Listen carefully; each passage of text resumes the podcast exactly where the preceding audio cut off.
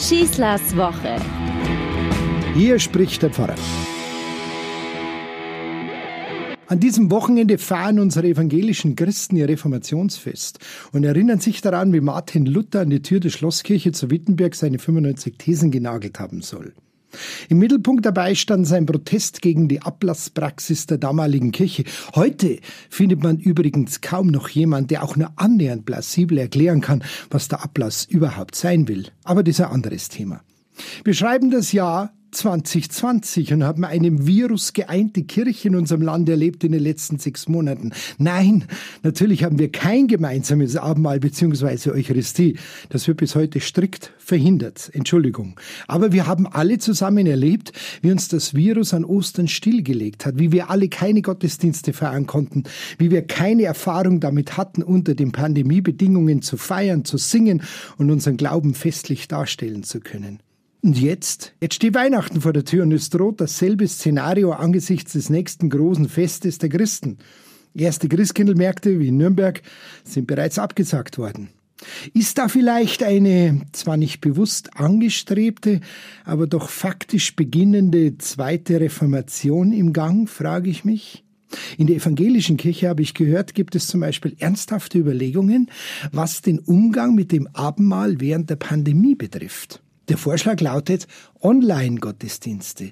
Ja, die haben wir auch bei uns in der katholischen Kirche, aber es geht einfach noch einen Schritt weiter. Es sind nicht nur Livestreams gemeint oder TV-Messen. Nein.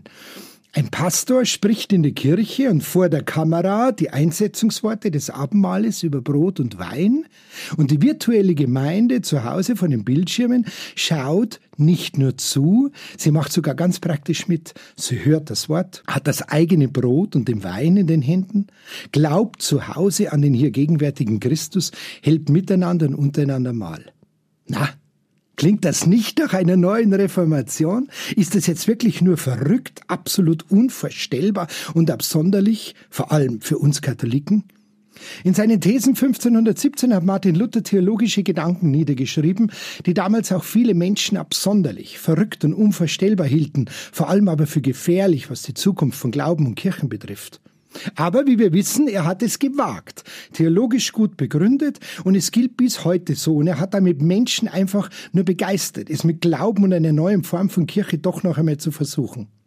Ganz wichtig nun ist, wie immer, wenn Gottes Männer was von sich geben, dass Wort und Tat übereinstimmen. So auch bei Martin Luther übrigens. 1527 wurde Wittenberg von einer Pest heimgesucht. Er sollte, so seine Ratgeber und Freunde vor der Pest aus der Stadt flüchten, hieß es. Er aber blieb, um der Menschen willen, für die er doch ihr Hirte war. Er hatte Angst um seine Familie, er suchte Trost in der Bibel.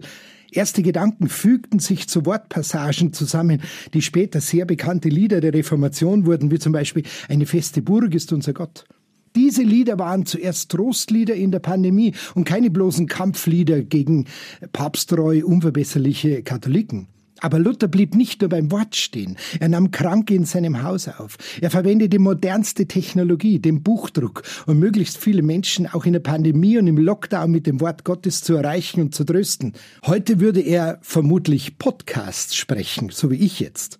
Gerade jetzt war es für ihn wichtig, Gott als eine sichere Festung zu erfahren und den Menschen zu verkünden. Und so erstellte er Flugschriften, noch keine ganzen Bücher. Heute würde man sie Flyer nennen. Mensch, wie aktuell das doch alles ist. Und so erreichte Luther die verunsicherten und um ihr Leben fürchtenden Menschen. Er sprach zu ihnen über die Pest, er tröstete sie Medizinische Hilfe gab es keine, so wie jetzt bei uns. Wir haben keinen Impfstoff, wir haben keine Medizin. Aber Luther machte den Menschen klar, das hier ist keine Strafe Gottes. Ja, er sprach vom Teufel, wir würden heute so nicht mehr reden, aber das Böse soll ruhig bekämpft werden.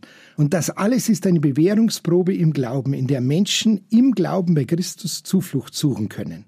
Und ganz nebenbei kritisiert Luther all diejenigen scharf, die, weil sie ja nur geringe Symptome haben, sich nicht zurückziehen, sondern in die Öffentlichkeit gehen und andere anstecken würden.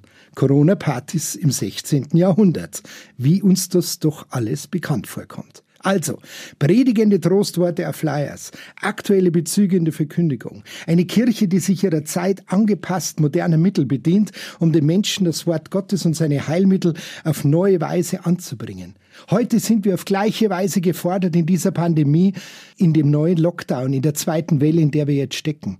Kirche braucht immer die Veränderung, die Reformation, die Neuformierung, weil sich die Welt verändert, weil sie sich immer wieder neuen Herausforderungen stellen muss und alte Bedrohungen in einem neuen Gewand daherkommen. Der Auftrag aber bleibt, den Menschen Wort und Sakrament zu sein und es ihnen zu bringen mit den Möglichkeiten unserer Zeit und mit dem Mut zur eigenen Veränderung. Wir dürfen uns davor weder verstecken, noch müssen wir irgendwas befürchten. Im Gegenteil. Wir haben das Ruder in der Hand, auch in diesen Zeiten. Das ist die Botschaft unseres christlichen Glaubens in dieser Zeit. Ich wünsche dir eine gute Woche. Haben wir den Mut, ruhig einmal was anderes auszuprobieren und richten wir uns gegenseitig auf. Euer Pfarrer Schießler. Schießlers Woche ist ein Podcast vom katholischen Medienhaus St. Michaelsbund, zu hören auch im Münchner Kirchenradio.